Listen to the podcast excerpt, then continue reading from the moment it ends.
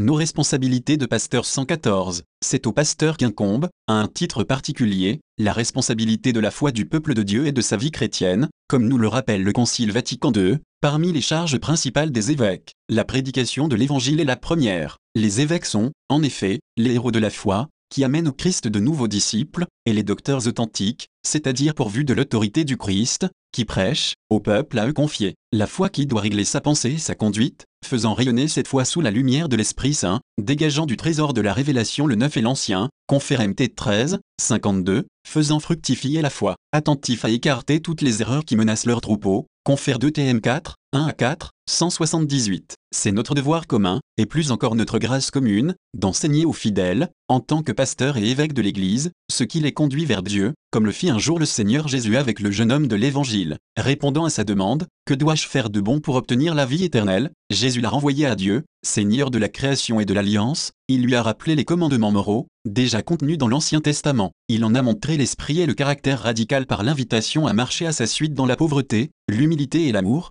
Viens et suis-moi. La vérité de cette doctrine a été scellée dans le sang du Christ sur la croix, elle est devenue, dans l'Esprit Saint, la loi nouvelle de l'Église et de tout chrétien. Cette réponse à la question morale, le Christ Jésus nous la confie d'une manière particulière à nous pasteurs de l'Église, appelés à en faire la matière de notre enseignement, dans l'accomplissement de notre menu prophéticum. En même temps, en ce qui concerne la morale chrétienne, notre responsabilité de pasteur doit aussi s'exercer sous la forme du menu sacerdotal. C'est ce qui se réalise lorsque nous dispensons aux fidèles les dons de la grâce et de la sanctification, qui leur permettent d'obéir à la sainte loi de Dieu, et lorsque nous soutenons les croyants par notre prière constante et confiante afin qu'ils soient fidèles aux exigences de la foi et vivent selon l'Évangile, confère Colin, 9 à 12. La doctrine morale chrétienne doit être, aujourd'hui surtout, un des domaines privilégiés dans notre vigilance pastorale, dans l'exercice de notre menu regal 115. En fait, c'est la première fois que le magistère de l'Église fait un exposé d'une certaine ampleur sur les éléments fondamentaux de cette doctrine, et qu'il présente les raisons du discernement pastoral qu'il est nécessaire d'avoir dans des situations pratiques et des conditions culturelles complexes et parfois critiques. À la lumière de la révélation et de l'enseignement constant de l'Église,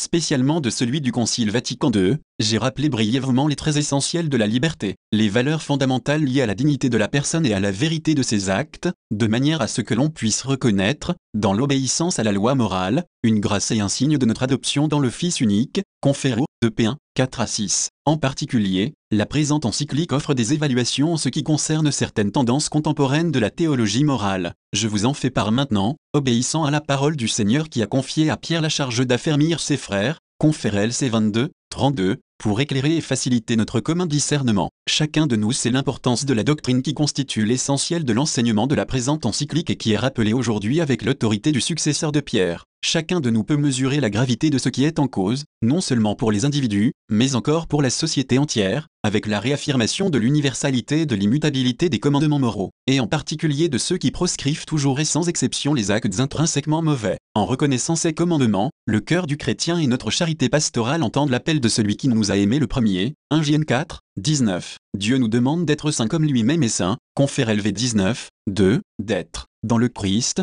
parfait comme lui-même est parfait, confère MT 5, 48, la fermeté exigeante du commandement se fonde sur l'amour miséricordieux et inépuisable de Dieu, confère LC 6, 36, et le commandement a pour but de nous conduire, avec la grâce du Christ, sur le chemin de la plénitude de la vie propre au Fils de Dieu 116. En tant qu'évêque, nous, nous avons le devoir d'être vigilants pour que la parole de Dieu soit fidèlement enseignée. Mes frères dans l'épiscopat, il entre dans notre ministère pastoral de veiller à la transmission fidèle de cet enseignement moral et de prendre les mesures qui conviennent pour que les fidèles soient préservés de toute doctrine ou de toute théorie qui lui sont contraires. Dans ces tâches, nous avons tout l'aide des théologiens. Cependant, les opinions théologiques ne constituent ni la règle ni la norme de notre enseignement, dont l'autorité découle, avec l'aide de l'Esprit Saint et dans la communion comme peut trop et su peut trop, de notre fidélité à la foi catholique reçue des apôtres. Comme évêque, nous avons le grave devoir de veiller personnellement à ce que la saine doctrine, 1 TM1, 10, de la foi et de la morale soit enseignée dans nos diocèses. Vis-à-vis des institutions catholiques, une responsabilité particulière s'impose aux évêques, qu'il s'agisse d'organismes destinés à la pastorale familiale ou sociale, ou bien d'institutions vouées à l'enseignement ou à l'action sanitaire, les évêques peuvent ériger et reconnaître ces structures et leur déléguer des responsabilités. Toutefois, ils ne sont jamais dispensés de leurs obligations propres. C'est leur devoir, en communion avec le Saint-Siège, de reconnaître ou de retirer, dans des cas de graves incohérences, le qualificatif de catholique aux écoles 179, aux universités 180, aux cliniques ou aux services médicaux,